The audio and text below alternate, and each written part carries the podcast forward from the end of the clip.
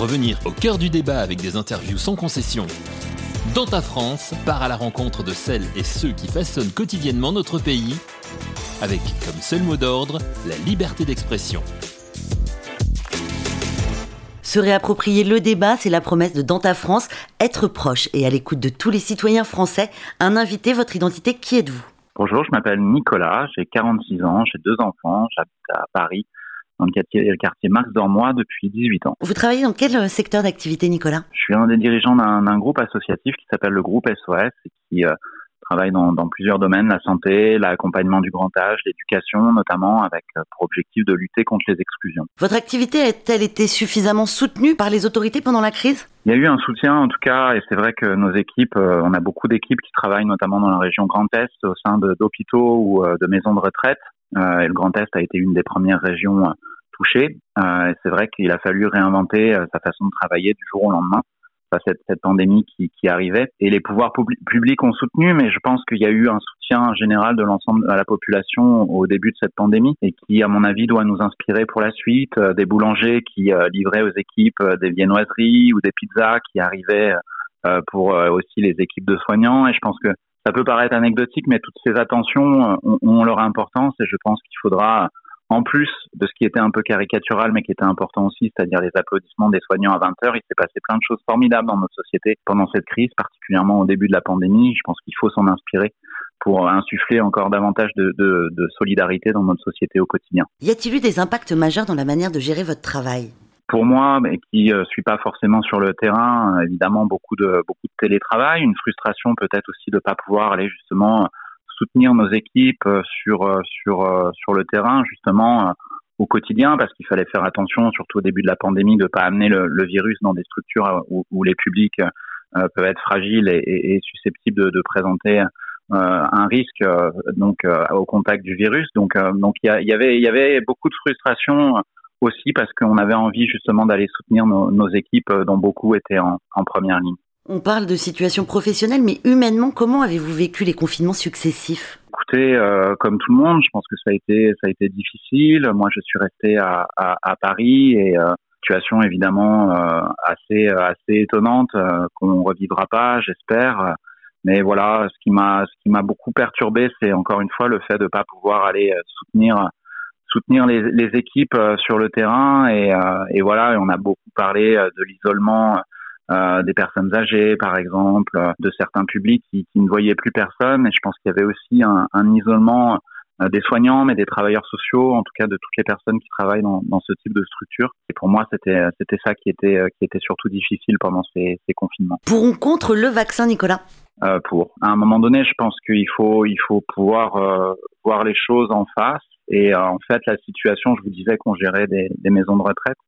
Et en fait, très concrètement, c'est un exemple parmi d'autres, mais c'est vrai que la situation des, des, EHPAD, des maisons de retraite médicalisées du jour au lendemain a, changé avec le, vaccin.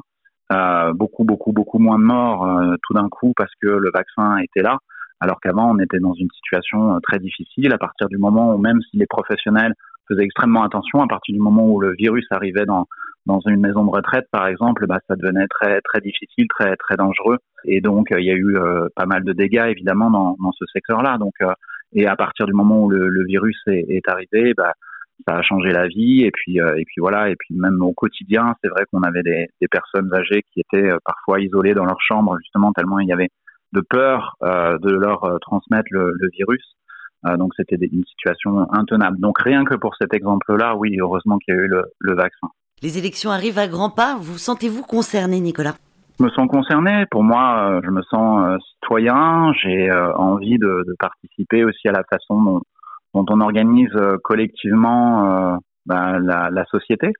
Néanmoins, on sent bien effectivement qu'il y a aujourd'hui un, un, désintérêt qui est de plus en plus important euh, des, des comptes de nos concitoyens pour euh, pour la chose publique, pour la, la façon dont la dans la politique, la vie politique française se conduit aujourd'hui, et donc euh, j'avoue avoir une petite inquiétude sur la façon dont, vont se passer ces élections. Est-ce que vous avez l'impression d'être représenté par l'un des candidats? Je suis pas engagé politiquement et, euh, et aujourd'hui, euh, moi, je considère que mon engagement euh, politique, il est dans le cadre de mon travail au quotidien, la lutte contre les exclusions, la lutte contre le réchauffement climatique, créer plus de solidarité au quotidien euh, dans notre dans notre société. Je m'engage beaucoup bénévolement. Je parraine un jeune réfugié qui est arrivé en France il y a quelques années. Euh, je donne mon sang régulièrement. Enfin voilà, j'essaye de, de, de, faire de, de, plus en plus ce type d'engagement qui pour moi sont des engagements politiques avec un P majuscule et la vie politique euh, telle qu'on l'entend habituellement. Malheureusement, non, je, je ne m'y retrouve pas aujourd'hui. Quels seraient les sujets principaux à développer par les candidats? Je pense qu'il y a des vrais sujets autour euh, de la solidarité, de l'équité. Je pense qu'il faut à un moment donné, peut-être que ce qui se passe en ce moment dans notre société aussi, c'est parce que les gens ont l'impression de pas être sur le même bateau tous. Donc, euh, et pourquoi ils n'ont pas l'impression d'être sur le même bateau? Peut-être parce que euh, il y a des écarts trop, trop, importants, notamment en termes de, de, revenus, de ressources. Et je crois que les inégalités croissantes un peu partout dans le monde et euh, aussi en France, on a quand même 10 millions de personnes, je crois, qui vivent en dessous du seuil de pauvreté, dont 3 millions d'enfants. Et à côté de ça, un nombre, un petit nombre de personnes, mais qui euh, sont parfois milliardaires.